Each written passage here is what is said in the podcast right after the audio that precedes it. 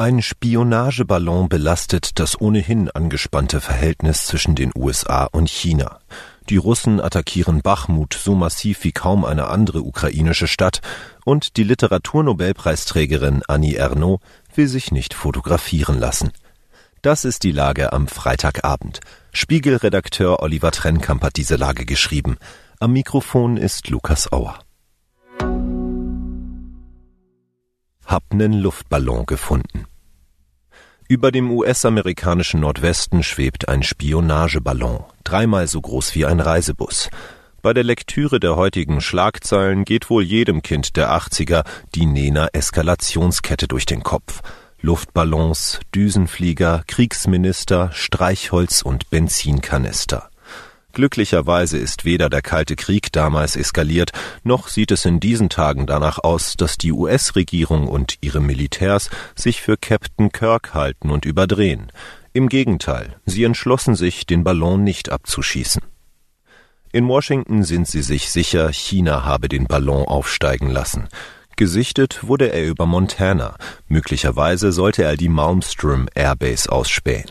Sie zählt zu den drei Basen, an denen die US-Streitkräfte in Silos Interkontinentalraketen vom Typ Minuteman III stationiert haben. Politisch ist der Vorfall natürlich brisant. Dieser Ballon ist zu einem sehr ungünstigen Zeitpunkt aufgestiegen, sagt Bernhard Zandt, unser Korrespondent in New York. Manches hatte zuletzt darauf hingedeutet, dass die Abwärtsspirale im amerikanisch-chinesischen Verhältnis zumindest etwas abgebremst werden könnte. Aber jetzt sehen die USA den Verdacht bestätigt, dass China der gefährlichste Rivale ist, und China sieht wiederum seinen Verdacht bestätigt, dass die USA die Volksrepublik militärisch einkreisen wollen, wegen eines Deals mit den Philippinen, die den USA Zugang zu vier neuen Militärbasen gewähren.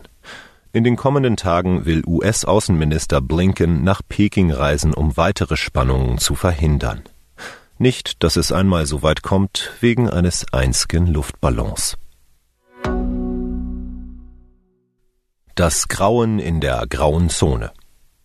Kaum eine Stadt in der Ukraine attackieren die russischen Truppen in den vergangenen Monaten so massiv wie Bachmut im Donbass.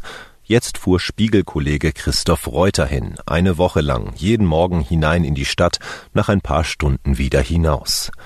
Graue Zone nennen die Ukrainer das Niemandsland zwischen ihren Truppen und den russischen Angreifern. In Bachmut und Umgebung ist alles graue Zone oder kann schnell dazu werden. Russische Raketen und Geschosse schlugen immer wieder in der Nähe des Spiegelteams ein. Dass die Russen oft lange Zeit dasselbe Ziel beschießen, machte das Ausweichen zwar leichter, doch als meine Kollegen weit vor Bachmut eine Einheit trafen, die mit einem selbstfahrenden 57 Millimeter Geschütz seit Tagen die russischen Stellungen beschoss, war in knapp 200 Metern plötzlich ein schrilles Pfeifen zu hören. Dann Stille. Ein Blindgänger. Sie haben uns geortet. Weg, weg, weg hier, brüllte der ukrainische Kommandeur. Der Stellungskrieg sei so mörderisch, sagt Christoph, dass das lange Zögern des deutschen Bundeskanzlers bei der Lieferung von Kampfpanzern weltfremd wirkt. Die widerwillig Ausgezeichnete am liebsten ist Annie Ernaux 82 allein. Seit Jahren lebt die französische Schriftstellerin mit ihren beiden Katzen nahe Paris, doch fernab vom dortigen Literaturtrubel. Sich dem mondänen Leben zu entziehen gelang ihr bislang gut.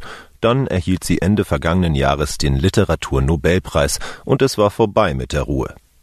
In ihrem Haus in Sergi erzählte sie meiner Kollegin Britta Sandberg und meinem Kollegen Xaver von Kranach nun, wie dieser Moment ihr Leben veränderte.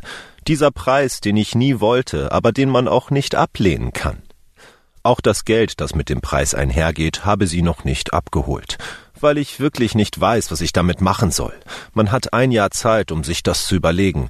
Noch bin ich nicht so weit. Was sonst noch wichtig ist. Luxusdienste. Bahn schränkt Service für Premiumkunden ein. Eingeschränkter Zugang zu den Bahnhofslounges, keine Zeitung mehr in der ersten Klasse. Die Deutsche Bahn spart bei ihren Extraservices. Grund ist offenbar zum Teil ein missbräuchliches Verhalten von Kunden. Fehlende Förderung. Absatz von Elektroautos bricht ein. Mit den sinkenden Förderprämien lässt das Interesse an Elektroautos und Plug-in-Hybriden deutlich nach. Die meisten Neuwagen waren zu Jahresbeginn erneut SUV.